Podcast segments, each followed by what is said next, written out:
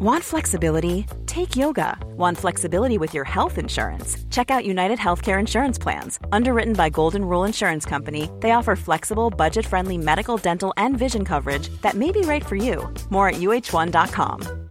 Hi, I'm Daniel, founder of Pretty Litter. Cats and cat owners deserve better than any old fashioned litter. That's why I teamed up with scientists and veterinarians to create Pretty Litter. Its innovative crystal formula has superior odor control and weighs up to 80% less than clay litter. Pretty Litter even monitors health by changing colors to help detect early signs of potential illness. It's the world's smartest kitty litter. Go to prettylitter.com and use code ACAST for 20% off your first order and a free cat toy. Terms and conditions apply. See site for details. Bonjour, c'est Jules Lavie pour Code Source, le podcast d'actualité du Parisien.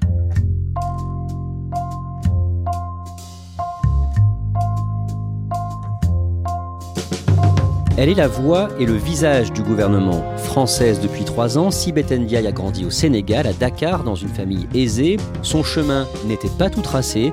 Elle n'a pas été épargnée par les épreuves. Arrivée à un poste très exposé aujourd'hui, elle est régulièrement attaquée par une partie de la droite sur ses choix vestimentaires ou ses déclarations.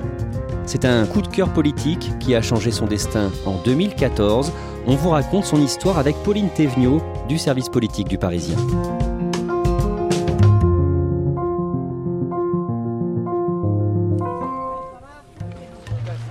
Cette histoire commence il y a un peu plus de 5 ans, le dimanche 24 août 2014, à Frangy-en-Bresse, en Saône-et-Loire. Arnaud Montebourg invite son ami Benoît Hamon à la fête de la Rose et les deux ministres critiquent ouvertement la politique d'austérité du président Hollande. Arnaud Montebourg et Benoît Hamon participent à la fête de la Rose. La Sibeth Ndiaye, c'est une scène qu'elle vit aux premières loges, puisqu'elle est à l'époque conseillère en communication d'Arnaud Montebourg, et elle assiste aux deux discours, à celui de Benoît Hamon, dont elle se dit qu'il est sacrément corsé par rapport à ce que euh, Benoît Hamon a l'habitude de pousser euh, publiquement. Arnaud Montebourg et Benoît Hamon ont eu le mérite de poser des questions que le pays entier se pose. Elle assiste aussi évidemment à celui d'Arnaud Montebourg.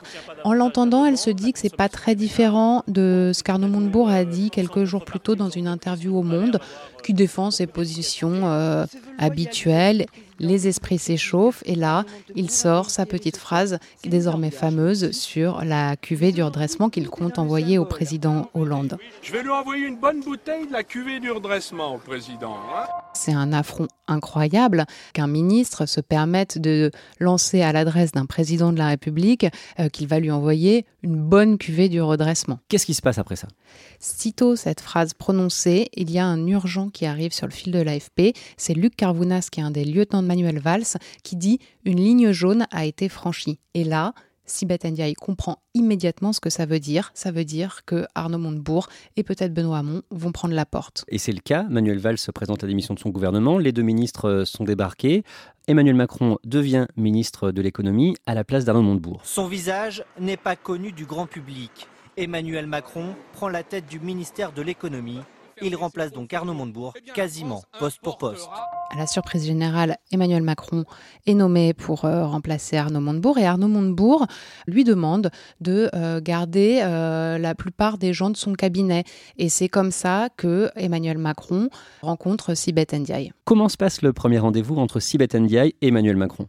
Alors il se passe en toute franchise. C'est-à-dire que Sibeth Ndiaye et Emmanuel Macron échangent à bâton rompu, au point que Sibeth Ndiaye et une de ses collègues de l'époque se permettent de se prendre un fou rire quand est évoquée la question des costumes d'Emmanuel Macron, qui à l'époque, on s'en souvient, sont rayés, pas forcément euh, très bien coupés. Donc c'est le moment aussi où il faut savoir si le nouveau ministre a, entre guillemets, des cadavres dans le placard, et c'est là qu'Emmanuel Macron avoue qu'il vient d'accorder une interview au point, sans savoir qu'il allait être nommé ministre, où il a des propos un petit peu épicés sur les 35 heures, un totem euh, socialiste.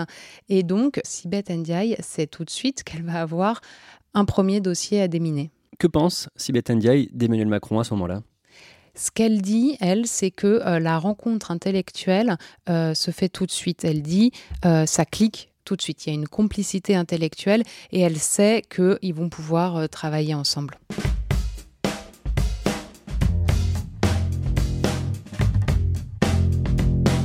Sibeth Ndiaye n'est pas venu euh, à la politique par hasard. Son père était un homme politique dans son pays d'origine, le Sénégal. C'est même un responsable politique de premier plan.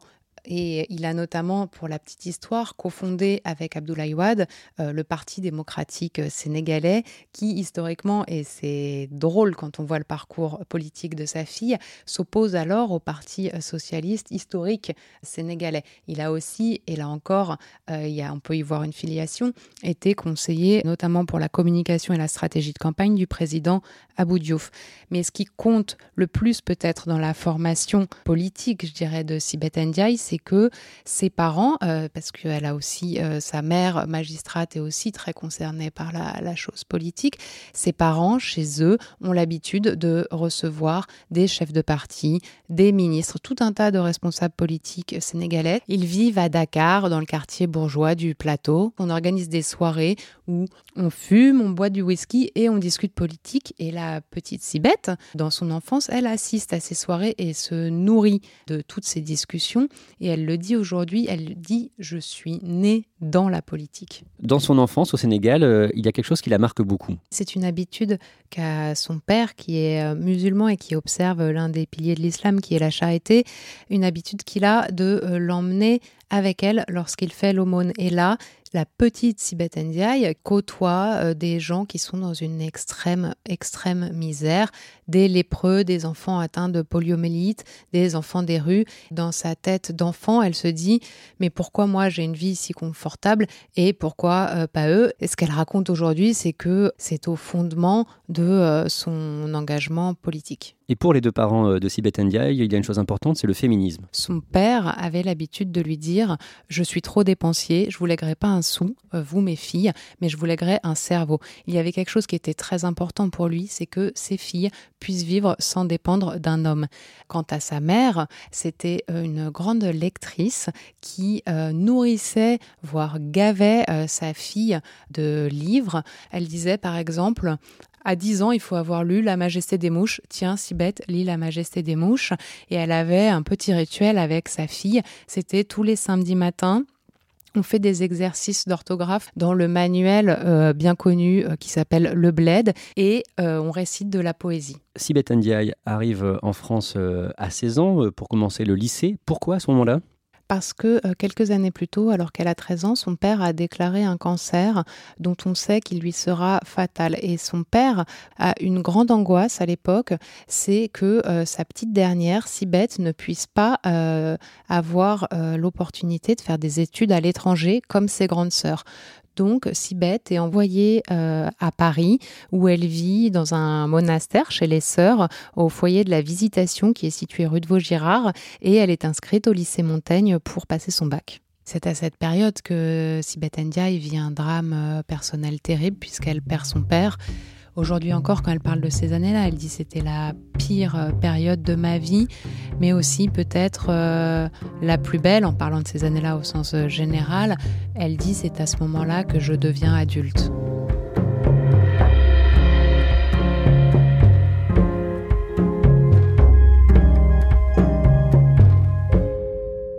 Au niveau des études, elle cherche à faire médecine et elle n'y arrive pas elle rate le concours de médecine et ça, c'est quelque chose qu'elle vit comme un échec euh, qui la blesse profondément, euh, si bien que lorsqu'elle s'inscrit par la suite en fac de biologie, elle n'est pas très très motivée, elle est trop déçue d'avoir euh, raté médecine pour se motiver à étudier. Et c'est à ce moment-là qu'elle adhère au syndicat étudiant UNEF. Elle arrive à la fac dans cet état d'esprit assez démotivé, assez dégoûtée, euh, ce sont ses mots, par son échec à la fac de médecine. Et là, euh, elle est en fac de bio et euh, il y a un jeune représentant de l'UNEF qui vient faire une intervention en amphi. Cette intervention lui parle et elle se dit je vais aller voir. Et donc elle se rend à l'UNEF et là, il y a quelque chose qui facilite son intégration. Elle le dit elle-même quand elle arrive à l'UNEF, elle dit moi j'ai tous les codes puisqu'elle a baigné dans la politique depuis toute jeune. À l'UNEF, elle est proche des strauss Elle est euh, dans le courant minoritaire qui est considéré comme droitier à l'UNEF, par opposition à ceux qu'elle chambre en les appelant les gauchistes ou les punks à chiens, mais qui sont en réalité ses meilleurs amis. Le courant strauss-kahnien, donc c'est l'aile droite de l'UNEF qui est minoritaire, et pourtant Sibeth Ndiaye, avec euh, voilà son côté grande gueule, son bagou, se fait remarquer euh, par ses interventions au Bureau national et finalement prend une place assez importante dans les instances dirigeantes de l'UNEF. Grande gueule, mais elle est aussi un bon soldat. Sibeth Ndiaye, c'est un bon soldat. Le principe, c'est que le collectif passe avant l'individu, c'est l'orga, comme on dit, avant tout. Vous avez un exemple? Ça se passe pendant euh, le mouvement contre le CPE, le contrat de première embauche. À cette époque, alors qu'il y a des grèves qui sont organisées dans les universités, doivent se tenir les élections du CRUS. Or, l'UNEF est absolument opposé à ce que des élections se tiennent en période de grève. Ils se disent donc qu'ils vont perturber euh, les élections, bah, notamment en volant des urnes. Et Sibeth Ndiaye, militante et bon soldat, dérobe une urne, si bien qu'elle se retrouvera en garde à vue. Elle dit Moi, j'étais pas pour voler des urnes, mais c'est leur gars avant tout. À l'UNEF, c'est là qu'elle rencontre euh, une bande d'amis qui sont encore ses proches euh, et qu'elle rencontre également celui qui va devenir son mari. C'est la principale rencontre d'ailleurs qu'elle fait à l'UNEF. C'est Patrice Rock, qui est son mari, le père de ses enfants. Et puis elle rencontre effectivement toute une bande euh, d'amis qui sont aujourd'hui encore ses amis très très proches. Beaucoup d'entre eux, lors de la campagne présidentielle de 2017, avaient eux aussi des responsabilités dans une équipe de campagne, mais c'était pas celle d'Emmanuel Macron, c'était celle de Benoît Hamon.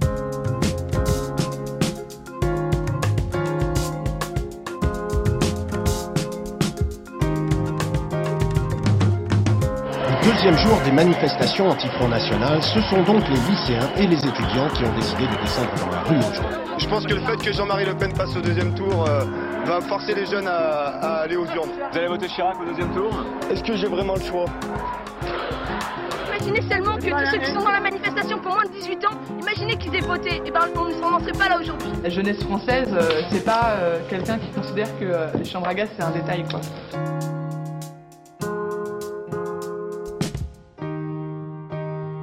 21 avril 2002, ce n'est pas Lionel Jospin, mais Jean-Marie Le Pen qui se qualifie pour le second tour de la présidentielle face à Jacques Chirac. Elle a 23 ans, elle défile contre le Front National. Est-ce que ce moment fort de l'histoire politique récente l'a marqué? C'est un moment qui la marque effectivement et dont elle parle euh, souvent comme euh, étant fondateur euh, de son engagement politique. Et c'est d'ailleurs à ce moment-là qu'elle entre au Parti socialiste, toujours dans la mouvance strauss-kahnienne. À la fin de ses études, euh, elle et sa bande de copains décident de s'installer en Seine-Saint-Denis. Elle va y militer pendant 10 ans. En 2008, elle participe à une élection cantonale qui va changer beaucoup de choses pour elle l'un de ses meilleurs amis, qui a été par ailleurs son témoin de mariage, Mathieu Anotin, qui pour la petite histoire fut le directeur de campagne de Benoît Hamon à la présidentielle de 2017, lui demande de venir euh, lui donner euh, un coup de main pour sa campagne. Sa campagne est victorieuse et ce canton, acquis par le PS grâce à sa victoire, permet à Claude Bartolone de devenir le président du conseil départemental de Seine-Saint-Denis. C'est un moment très important dans la carrière de Sibeth Ndiaye, puisque c'est en la voyant faire la campagne de Mathieu Hanotin que Claude Bartolone la repère et l'embauche pour euh, intégrer son service de presse. Ce qu'il a réellement formé et forgé, c'est son expérience au sein du cabinet de Claude Bartolone. En 2012, après euh, l'élection de François Hollande, elle devient donc chargée de communication du ministre de l'économie Arnaud Montebourg, on l'évoquait au début de l'épisode, puis d'Emmanuel Macron. Le 30 août 2016, Emmanuel Macron démissionne du gouvernement et annonce sa candidature à l'élection présidentielle. À 15h, il remet sa démission au président puis regagne Bercy. Et après quelques jours de réflexion, Sibeth Ndiaye le rejoint. Je souhaite annoncer personnellement mon départ du gouvernement. Sibeth Ndiaye, elle est très tôt de l'aventure euh, de la création d'En Marche et de euh, la campagne présidentielle. Elle fait partie du petit commando qui euh, va partir avec Emmanuel Macron à la conquête du pouvoir. Elle est chargée de sa communication et des relations avec la presse. Et c'est beaucoup moins connu, elle le maquille aussi. Sibeth Ndiaye, sur les déplacements, on la voit, elle a toujours une petite trousse à la main. Et en réalité, c'est une trousse de maquillage qu'elle utilise pour faire les, les raccords euh, maquillage euh, du candidat, puis euh, du président de la République, puisqu'elle continue à le faire une fois qu'Emmanuel Macron est à l'Élysée, quand il doit intervenir face caméra ou être photographié. C'est un signe évidemment de grande proximité avec Emmanuel Macron, puisque c'est quelque chose de très intime de maquiller quelqu'un. Et puis, ça lui permet aussi, ça c'est pas elle qui le raconte, mais ce sont ses proches, de dire certaines choses à Emmanuel Macron. Pendant qu'elle lui met euh, du blush, elle peut lui dire, par exemple, Là, vous savez, vous allez en sortant devoir euh, faire un micro tendu avec les journalistes. Ce serait bien que vous évitiez de faire une nouvelle petite phrase polémique. Après l'élection d'Emmanuel Macron en avril 2017, Sibeth Ndiaye le suit donc à l'Elysée. Elle est euh, l'une des responsables de sa communication. Et le mot d'ordre, c'est de verrouiller la communication après un François Hollande qui parlait trop. Elle est comment à ce moment-là euh, envers les journalistes? Eh bien, elle est celle qui s'assure que cette communication soit absolument maîtrisée, contrôlée, verrouillée, que les journalistes finalement n'aient pas porte ouverte à l'Élysée c'est celle qui s'assure qu'une information ne filtre pas quand l'Élysée ne souhaite pas qu'elle filtre. Et enfin, elle est celle qui peut avoir des explications extrêmement, extrêmement rugueuses avec des journalistes quand elle n'est pas contente d'un papier. Elle peut être dure parfois au téléphone? Oui, elle peut être dure, elle n'hésite pas à aller à la confrontation quand il le faut, mais d'ailleurs c'est un de ses traits de caractère général. Il y a un marcheur qui me confiait que euh, quand bien même il l'aime bien, il ne vaut mieux pas euh, l'avoir sur son chemin ou être euh, en opposition à elle. En juillet 2017, une journaliste de l'Express raconte dans un papier que Sibeth Ndiaye dit assumer parfaitement de mentir pour protéger le président.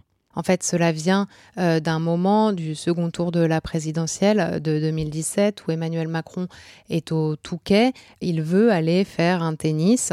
Tous les journalistes sont devant sa maison au Touquet et attendent, ils veulent absolument euh, voir le candidat un journaliste pressant qu'il va aller faire un tennis.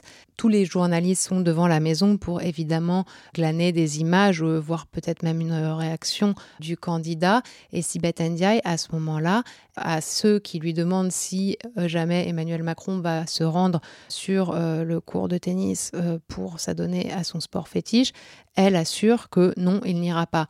Or, ceux-ci se rendent compte à rebours que c'est absolument faux, qu'il a été faire un tennis et que elle les a privés du coup de ces images. Ce à quoi elle rétorque que euh, elle assume absolument de leur mentir si c'est pour protéger euh, la vie privée du président de la République. Si Ndiaye, elle prendra très très mal que cette petite phrase euh, soit sortie dans l'Express et là encore, ça donnera lieu à une explication très très rugueuse. Une vraie fausse boulette va rester. Le canard enchaîné affirme dans un portrait en, août 2017, euh, le même été donc, qu'elle a répondu à un journaliste La meuf est dead pour confirmer la mort de Simone Veil le 30 juin 2017. Mais l'histoire est beaucoup plus compliquée que ça. En réalité, c'est un journaliste qui lui demande s'il va y avoir un hommage national pour Simone Veil. Ce à quoi euh, Sibeth Ndiaye répond Aucune idée, la meuf est morte depuis moins de 24 heures. Ça, c'est absolument révélateur de la façon dont elle peut s'exprimer. Sibeth Ndiaye, c'est quelqu'un qui, quand elle n'est pas face caméra, euh, s'exprime de façon parfois extrêmement familière, cache, c'est sa façon de parler. Et ce qui est assez amusant, c'est qu'elle est capable de parler de cette façon, comme elle est capable de manier la plus extrême des langues de bois. En juin 2018, c'est elle qui diffuse sur son compte Twitter euh, la vidéo où Emmanuel Macron parle du pognon de dingue, je cite, que coûtent selon lui les minima sociaux. C'était une erreur? Cette vidéo, c'est absolument pas une fuite, c'est quelque chose de pensé, d'organisé. Sibeth Ndiaye, l'entendant prononcer ces mots, se dit qu'elle trouve, alors là je la cite, l'explication lumineuse. Qu'est-ce qu'elle imagine alors? C'est de euh, diffuser cette petite euh, capture vidéo sur son compte Twitter. Sauf que c'est absolument contre-productif, ce qui devait être une opération de communication extrêmement pensée. Elle en perd tout le contrôle puisque la petite phrase euh, provoque un tollé absolu, crée une immense polémique. C'est une expression qui lui collera à la et qui ne fera qu'alimenter son image de président des riches. Au printemps 2019, Sibeth Ndiaye euh, est nommée secrétaire d'État. Elle devient porte-parole du gouvernement en remplacement de Benjamin Griveaux, euh, candidat au municipal à Paris. Passation de pouvoir le 1er avril dernier. Servir la France, c'est pour moi avant tout servir tous les Français. Ce que je souhaite, c'est que ce ministère leur soit ouvert, Ce ministère qui bien souvent est considéré comme celui de la parole, je veux d'abord qu'il soit celui de l'écoute. Cette marche, je la franchis avec la fierté de servir la France, ce pays que je me suis choisi. Parce qu'avant même d'être française, j'ai compté parmi les engagés de ce pays. En Seine-Saint-Denis notamment, où rien n'est simple, mais où tout est possible, la France m'a beaucoup donné. Aujourd'hui, c'est à mon tour de le lui rendre. Je vous remercie. C'est un moment de, grande émotion, déjà parce que c'est une promotion euh, importante. Hein. Jusqu'à présent, elle était conseillère en communication, elle devient secrétaire d'État. Elle passe d'un rôle où elle officiait dans l'ombre à la pleine lumière. Et on peut imaginer, euh, sans trop se tromper, qu'à ce moment-là, elle pense forcément à ses parents, qu'elle a perdu tous les deux euh, assez jeunes, et à l'éducation qu'ils lui ont donnée. Et elle le dit, hein, la France, elle rappelle que c'est un pays qu'elle a choisi. Elle rappelle à ce moment-là qu'elle a été naturalisée en 2016, donc finalement assez, euh, assez récemment, et elle en fait presque un argument politique en fait, en expliquant par cela son patriotisme. En direct sur CNews le 19 juillet, elle commente la démission du gouvernement euh, du ministre de l'écologie François de Rugy, mise en cause pour euh, ses dîners fastueux quand il était président de l'Assemblée nationale. Tout le monde ne mange pas du homard tous les jours, bien souvent on mange plutôt des kebabs. Et donc en fait, il faut que nous ayons euh, euh, cette raison qui fait que on sait apprécier les choses et on sait doser au bon niveau ses frais de représentation. À aucun cas et à aucun moment, il ne faut confondre ce qui est notre vie personnelle et ce qui est notre vie publique. Ce sont deux choses différentes et notre exemplarité, elle se mesure aussi à la capacité à bien discerner les choses. Une intervention qui va provoquer ce tweet de la part de l'eurodéputé Les Républicains Nadine Morano. Outré, mais habitué à entendre ces inepties débitées souvent en tenue de cirque sénégalaise, très bien née, ayant obtenu la nationalité française il y a trois ans, visiblement avec de grandes lacunes sur la culture française, indigne de cette fonction gouvernementale en France. Que lui répond Ndiaye? Sibeth Ndiaye, lui fait une réponse extrêmement politique en jugeant qu'évidemment euh, ce tweet de Nadine Morano est raciste et elle lui explique encore une fois, dans un discours politique très construit, en quoi c'est raciste et en quoi cela ne correspond pas aux valeurs de la République. Ses tenues vestimentaires, sa coupe afro, c'est quelque chose de politique pour elle, elle le revendique? En tout cas, euh, ce qu'elle revendique, c'est de rester elle-même et de ne pas se mettre à porter euh, des euh, tailleurs classiques de qu'on pourrait attendre plus traditionnellement euh, d'un ministre. De la même façon qu'elle peut euh, parler cash, eh bien, euh, elle décide dans sa tenue de, rester elle-même. Comment est-ce qu'elle vit ces attaques? Son entourage assure qu'elle est très sereine par rapport à ça, notamment parce qu'elle s'y attendait. Si Beth Ndiaye, c'est une politique. Elle savait que euh, ces attaques euh, surgiraient et euh, je pense qu'elle savait aussi quel angle l'opposition de droite pourrait choisir contre elle. En revanche, ce qui est plus difficile à vivre pour elle, ce qui est douloureux, c'est la façon dont ça atteint ses très proches, sa famille. Elle a travaillé pendant cinq ans avec Emmanuel Macron avant de rejoindre l'équipe d'Édouard Philippe. Beaucoup d'anciens proches collaborateurs du chef de l'État sont partis. Est-ce que Sibeth Ndiaye reste attachée au président Macron? Très attachée. Sibeth Ndiaye, elle a une loyauté absolue envers le président de la République, c'est un soldat de la Macronie. Et à l'inverse, Emmanuel Macron a une confiance totale en elle. Est-ce qu'elle envisage de voler un jour de ses propres ailes, de, se lancer en politique pour son propre compte? Alors jusqu'à présent, Sibeth Ndiaye, elle n'a jamais voulu être élue, elle a toujours préféré travailler dans les cabinets, dans l'ombre.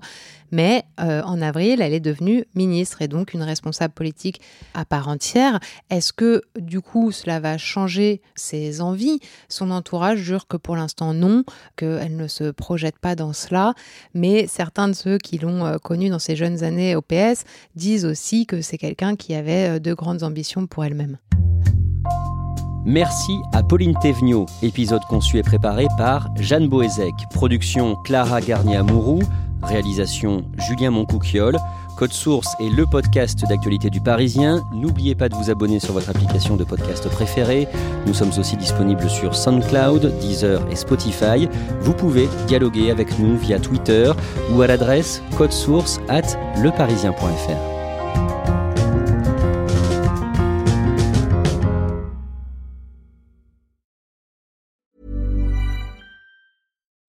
Being a little extra can be a bit much, but when it comes to healthcare, it pays to be extra. And United Healthcare makes it easy with Health Protector Guard fixed indemnity insurance plans. Underwritten by Golden Rule Insurance Company, they supplement your primary plan, helping you manage out of pocket costs without the usual requirements and restrictions like deductibles and enrollment periods. So when it comes to covering your medical bills, you can feel good about being a little extra. Visit uh1.com to find the Health Protector Guard plan for you.